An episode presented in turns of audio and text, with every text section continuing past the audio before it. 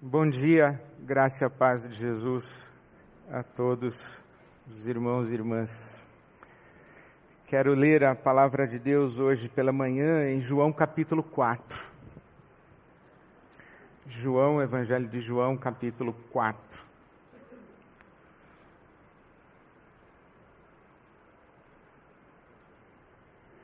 A última vez em que eu falei sobre Jesus e a mulher samaritana,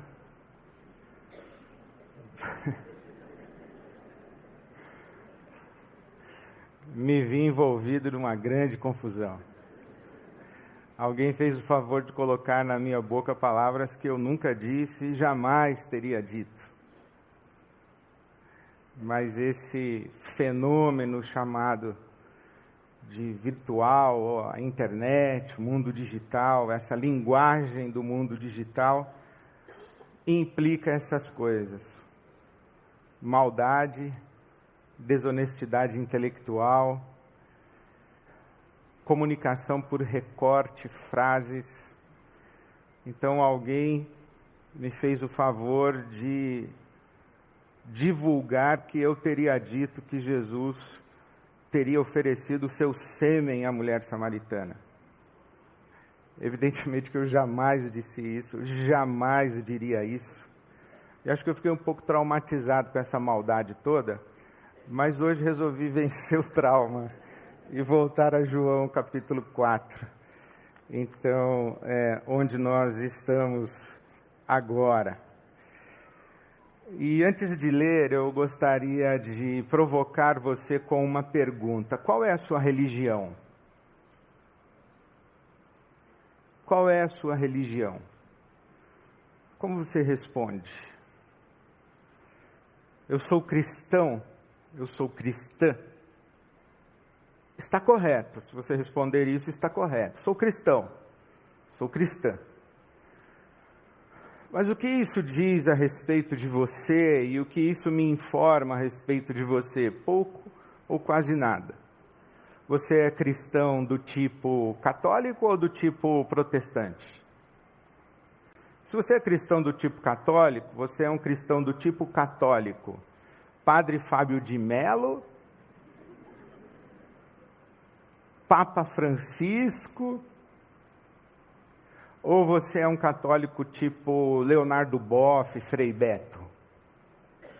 Você é católico de que tipo? Não, eu sou protestante. Tá bom, você é protestante. Reformado, pentecostal, neopentecostal. Você é o quê? Sou evangélico. Aff. O que quer dizer sou evangélico? Que tipo de. Não sei nem como. Está cada vez mais difícil a gente dizer qual é a nossa religião e, na resposta, a gente informar alguma coisa a nosso respeito. Eu acredito até que muitos entre nós costumam dizer: Eu sou evangélico, mas é, eu sou cristão, mas. E a gente tem que explicar. Com a Bíblia na mão, se alguém me perguntar, Ed, qual é a sua religião? Eu complicaria um pouco a resposta e diria assim: ah, eu, eu sou da religião de Jesus. A minha religião é a religião de Jesus. Ah, o que isso quer dizer? Quer dizer que eu sou um adorador do Deus que ele chama de pai. É isso que eu sou. E o que isso quer dizer? Como é que funciona a sua religião? Então, eu começaria aqui em João capítulo 4, para tentar explicar a minha religião, que é a religião de Jesus. Nesse capítulo 4 do Evangelho de João, Jesus está conversando com uma mulher samaritana. E você sabe que, de maneira simples, o samaritano é um judeu, mas não um judeu puro sangue. É um judeu miscigenado. O samaritano ou tem um pai judeu e uma mãe não judia, ou uma mãe judia e um pai não judeu. Então, os judeus puro sangue, de pai e mãe judeus, não tratavam muito bem os samaritanos. Então Jesus está conversando com uma mulher samaritana. Naquela época existia uma grande inimizade entre judeus e samaritanos. E Jesus diz a essa mulher, no capítulo 4, o versículo 23, Está chegando a hora, e de fato já chegou, em que os verdadeiros adoradores adorarão o Pai em espírito e em verdade. São estes os adoradores que o Pai procura. Deus é espírito, e é necessário que os seus adoradores o adorem em espírito e em verdade. A religião de Jesus é essa, em que nós adoramos ao seu Pai o Pai de Jesus, o Deus que ele chama de Pai, nós adoramos a Deus em espírito e em verdade. Essa conversa de Jesus dizendo Deus é espírito e é necessário que os seus adoradores o adorem em espírito e em verdade, ela está no meio de uma conversa longa que começa lá no capítulo 4, versículo 1, mas a certa altura da conversa em que Jesus se aproxima do poço onde a mulher foi buscar água e Jesus pede água para essa mulher, no versículo 13, Jesus diz à mulher samaritana: Quem beber desta água do poço terá sede outra vez, mas quem beber da água que eu lhe der nunca mais terá sede. Ao contrário, a água que eu lhe der se tornará nele ou nela uma fonte de água a jorrar para a vida eterna. Jesus oferece essa água a jorrar para a vida eterna. Eu acredito e sempre acreditei que o que Jesus oferece a essa mulher não é outra coisa senão o Espírito Santo. Quando Jesus diz: A água que eu lhe der se tornará nessa pessoa uma fonte a jorrar para a vida eterna. Creio que Jesus está oferecendo a essa mulher o Espírito Santo. Isto é muito fácil de ser compreendido quando nós lemos o próprio Evangelho de João e principalmente quando nós lemos o Evangelho de João à luz da tradição de Israel.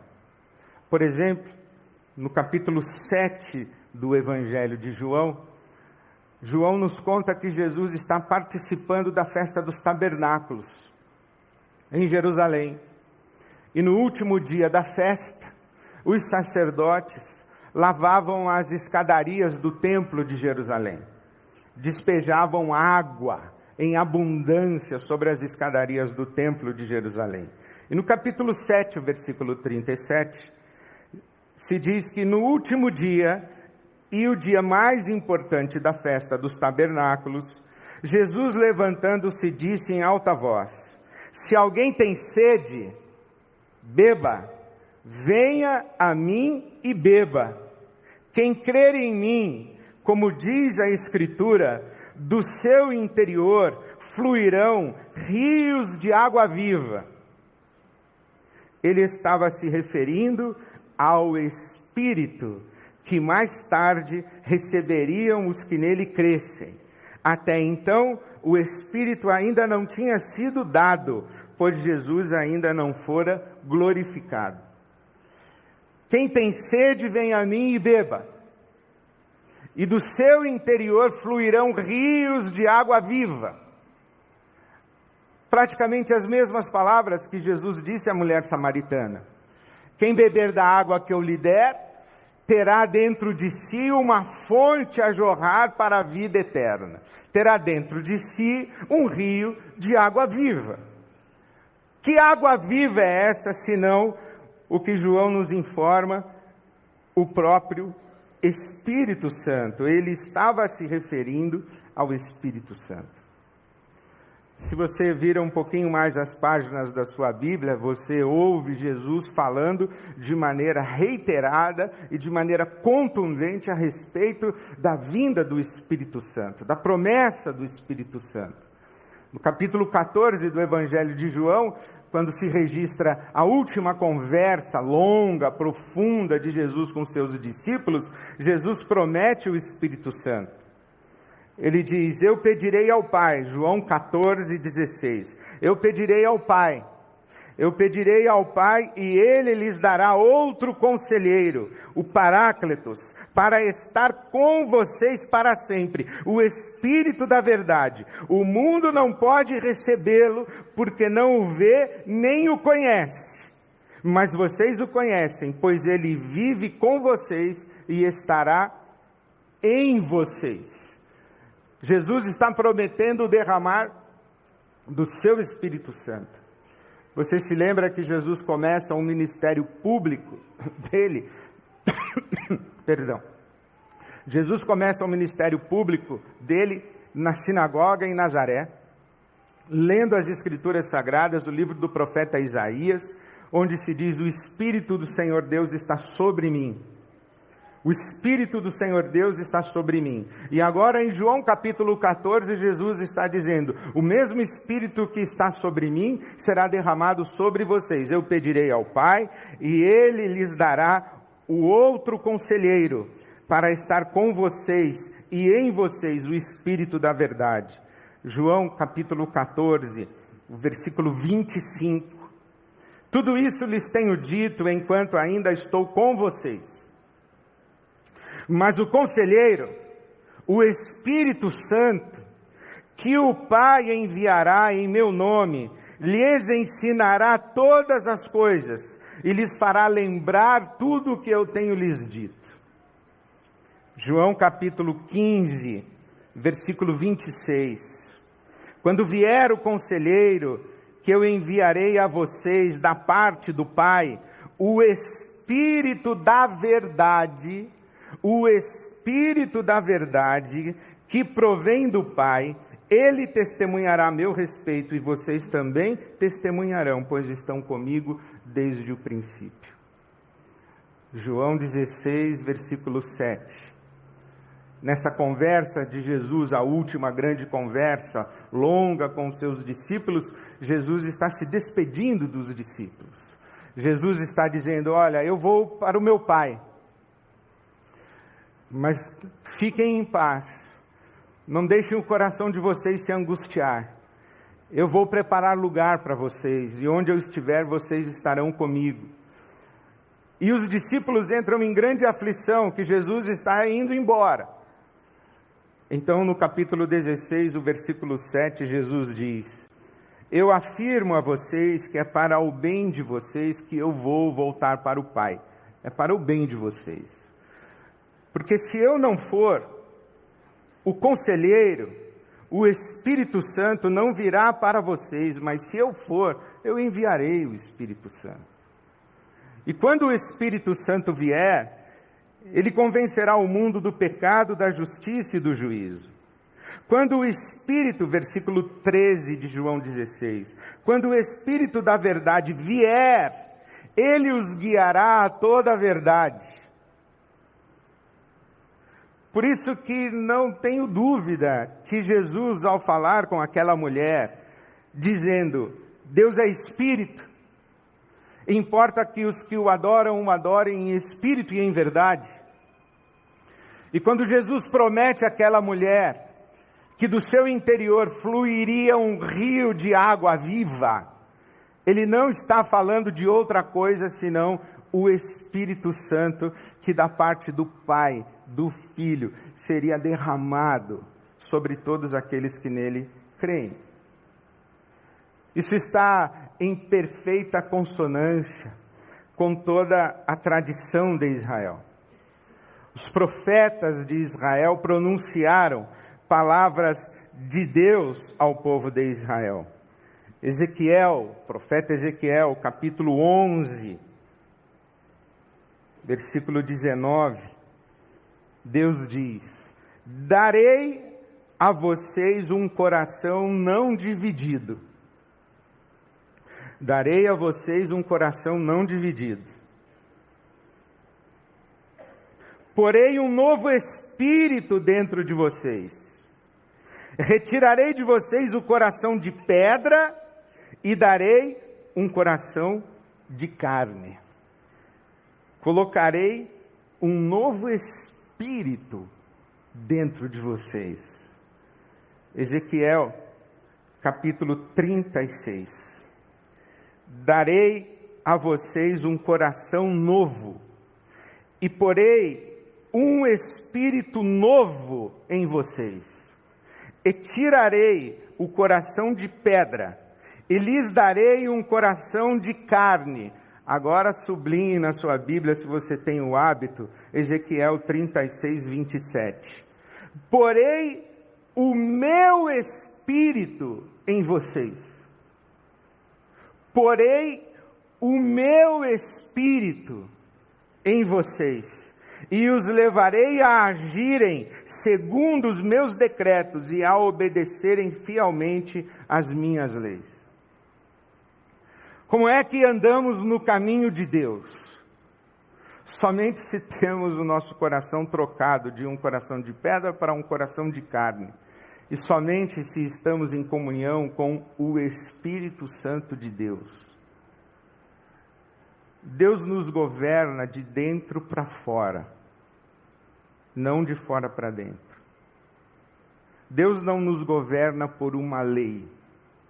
Deus não nos governa por uma vontade que nos é externa. Deus nos governa quando a nossa vontade está conformada à sua vontade, ou na linguagem do profeta, quando o nosso espírito está em submissão ao seu espírito. Por isso aqui em Romanos capítulo 8, os versos 17 e 18, 16 e 17, o apóstolo Paulo diz assim que o Espírito Santo testifica com o nosso espírito que somos filhos de Deus e por esse Espírito Santo nós clamamos Abba, Pai.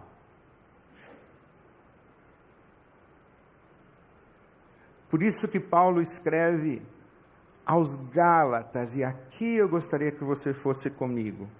Gálatas, capítulo 5, versículo 16. Vivam pelo Espírito, pelo Espírito Santo e de modo nenhum satisfarão os desejos da carne, pois a carne deseja o que é contrário ao Espírito, o Espírito Santo, e o Espírito Santo que é contrário à carne. Eles estão em conflito um com o outro. Mas se vocês são guiados pelo Espírito Santo, então não estão debaixo da lei. Isto é, se vocês estão guiados pelo Espírito Santo, o Espírito de Deus, unido ao seu espírito, o Espírito Santo derramado sobre você, o seu espírito em comunhão com o Espírito de Deus e você está em sujeição ao Espírito Santo de Deus, você não está debaixo da lei, você está debaixo do quê? Do Espírito. Você não é governado de fora para dentro, você é governado de dentro para fora. Você não é obrigado a fazer alguma coisa que não é conforme o seu desejo e a sua vontade. Mas o seu desejo e a sua vontade é transformado em coerência ao desejo e à vontade de Deus, numa experiência de rendição ao Espírito Santo. Lembram o que Paulo disse aos Efésios? Não se embriaguem com vinho, mas deixem-se encher pelo Espírito Santo. Deixem-se guiar pelo Espírito Santo, deixem-se influenciar pelo Espírito Santo, deixem-se mover pelo Espírito Santo, submetam-se ao Espírito Santo. E é por isso que Paulo vai dizer que quando não estamos sujeitos ao Espírito Santo, manifestam-se em nós as obras da carne Gálatas 5,19, eu continuo lendo: imoralidade sexual, impureza, libertinagem, idolatria, feitiçaria, ódio, discorda, ciúmes, ira, egoísmo, dissensões, facções, inveja, embriaguez, orgias e coisas semelhantes. Mas, se são guiados pelo Espírito Santo, se o seu coração não é de pedra, é de carne, se você está em comunhão com o Espírito Santo de Deus, o fruto do Espírito é amor, alegria, paz, paciência, amabilidade, bondade, fidelidade, mansidão e domínio próprio. Então volto para João 4. Deus procura verdadeiros adoradores. Os verdadeiros adoradores são aqueles que têm o Espírito Santo em si e produzem um, um rio, ou experimentam esse fluir de um rio de água viva, uma fonte de água viva. Se eu posso criar uma imagem para você, assim como Jesus procurou aquela mulher com sede, e disse à mulher: Eu tenho sede, dá-me de beber, dá-me água, me ajude a pegar água desse poço, eu tenho sede, a sede física, a sede do corpo. Deus tem sede de adoração. Você pode imaginar Deus agora, com uma caneca bonita nas mãos, vindo aqui buscar água da vida para matar a sua sede de adoração? E o que mata a sede de adoração de Deus é essa água viva. É amor, paz, alegria, bondade, benignidade, paciência, fé, mansidão, domínio próprio. Quando Deus vem a nós e, e nos vê com mãos levantadas em cânticos de louvor, e passa a sua caneca, e vem inveja, cobiça, ódio, contenda, água suja. Por isso, quando alguém pergunta, qual é a sua religião? Uma boa maneira de responder é: Eu sou da religião de Jesus. Minha religião é a mesma de Jesus. O que isso quer dizer? Quer dizer que eu sou um adorador do Deus que ele chama de Pai. E o que isso quer dizer? Quer dizer que eu sou uma pessoa sobre quem o Espírito de Deus está derramado. Quer dizer que eu sou uma pessoa que teve um encontro com Deus de tal maneira que o meu coração de pedra foi sendo transformado e está sendo transformado num coração de carne. Quer dizer que o meu espírito foi unido ao Espírito de Deus e que o Espírito de Deus foi unido ao meu espírito e que agora eu tenho sobre mim o Espírito de Deus agindo em mim e produzindo em mim o seu fruto. E a minha religião implica que todos os dias, a cada instante, eu seja dócil submisso, rendido, maleável, disponível ao Espírito Santo que age em mim. E é isso que Paulo diz para nós.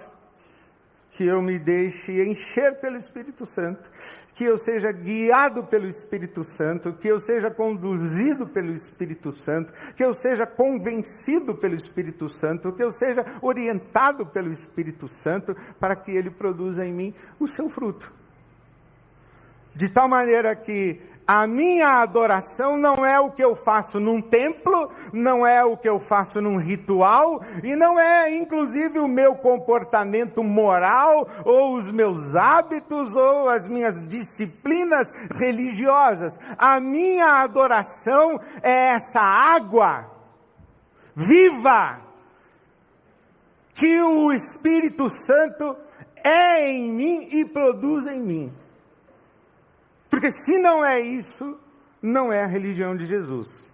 Pode até chamar de cristianismo, mas não é a religião de Jesus.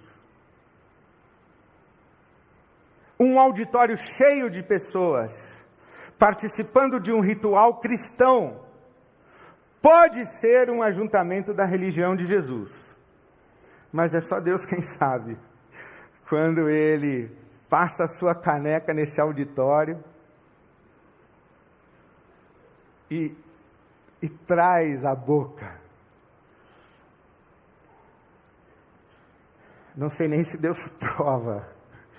Acho que tem algumas, algumas águas que, que Deus nem, nem vem com a caneca. Ele já sabe que é água suja. Mas tem umas águas aí que enganam bem. Mas quando Deus traz para perto, essa água aqui não. Eu tenho sede de adoração. Deus é espírito, importa que os seus adoradores o adorem em espírito e em verdade. O que Jesus oferece para você e para mim é o seu Espírito Santo. João, capítulo 14.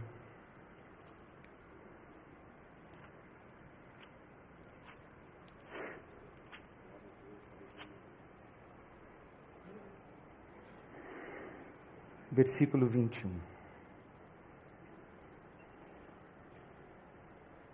Quem tem os meus mandamentos e lhes obedece, esse é o que me ama. Aquele que me ama será amado por meu Pai. Eu também o amarei e me revelarei a ele. Versículo 23, João 14. Se alguém me ama, obedecerá a minha palavra. Meu Pai o amará nós viremos a Ele e faremos nele morada. Não nos esqueçamos, meus queridos, a nossa religião não é de fora para dentro. Nós, nós praticamos rituais religiosos, como esse de agora. Isso aqui é um ritual religioso, mas não é essa a nossa religião. Nós temos um comportamento moral no nosso dia a dia que se espera de nós, mas não é isso que explica a nossa religião. Tem muita gente, inclusive, que não é da nossa religião e tem um comportamento moral de integridade, ou pelo menos aparente integridade de testemunho social. Comportamento moral não é essa a nossa religião. Nós temos crenças e convicções, mas não é essa a nossa religião. A nossa religião é a religião de Jesus. A nossa religião é a experiência com o Espírito Santo de Deus que produz em nós o seu fruto bendito. A nossa religião é a religião de Jesus. Nós somos adoradores do Deus que Jesus chama de Pai. E nós somos adoradores em espírito e em verdade. Que espírito? O nosso espírito? Não. Qual verdade? A nossa verdade? Não o Espírito da Verdade, que é o Espírito Santo de Deus. A nossa religião é uma experiência com o Espírito Santo de Deus. A nossa adoração, quando eu digo eu sou um adorador do Deus que Jesus chama de Pai, eu estou dizendo, eu sou um espírito unido, rendido, submisso, dócil ao Espírito Santo de Deus, para que o Espírito Santo de Deus produza em mim o seu fruto. Quem produz em mim o fruto é o Espírito Santo de Deus. E esse fruto é, é essa água viva que flui e o Deus que tem sede. E Jesus disse isso, que o Pai procura verdadeiros adoradores. Fico imaginando essa cena. Deus hoje andando por São Paulo, entre as igrejas reunidas, com uma caneca.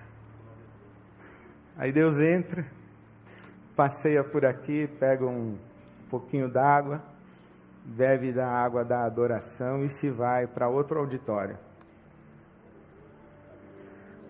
Eu espero que ele mate a sua sede um pouquinho aqui entre nós. Mas eu imagino mais, eu imagino Deus andando pelos parques, Deus agora sentando no café da manhã de uma família.